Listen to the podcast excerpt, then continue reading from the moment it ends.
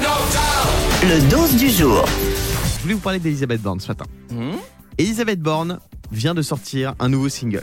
Première ministre. Première Elisabeth Borne. Elle vient de, elle vient de sortir un nouveau single. On écoute. Pas mal, hein Ça swing sévère.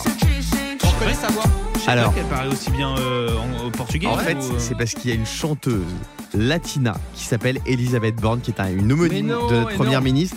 Et vous savez qu'elles se connaissent les deux, parce qu'Elisabeth Borne, la première ministre, la suit sur Facebook depuis des années, drôle. depuis l'époque où elle était ministre de Ah bon l'économie. Énorme. eh ouais, les gars. Génial. Euh, elle est pas mal physiquement, Elisabeth Borne. Laquelle La- la- les deux, mais la chanteuse, c'est pas mal.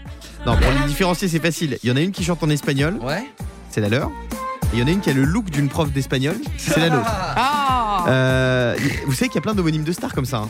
Par exemple, est-ce qu'aux États-Unis, il y a un photographe qui s'appelle Taylor Swift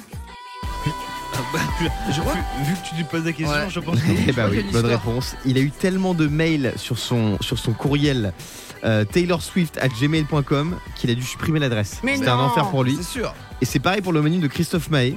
Non. Lui, il recevait deux emails par an. Et du coup, du coup, il a gardé son, son adresse. Ah, t'es dur.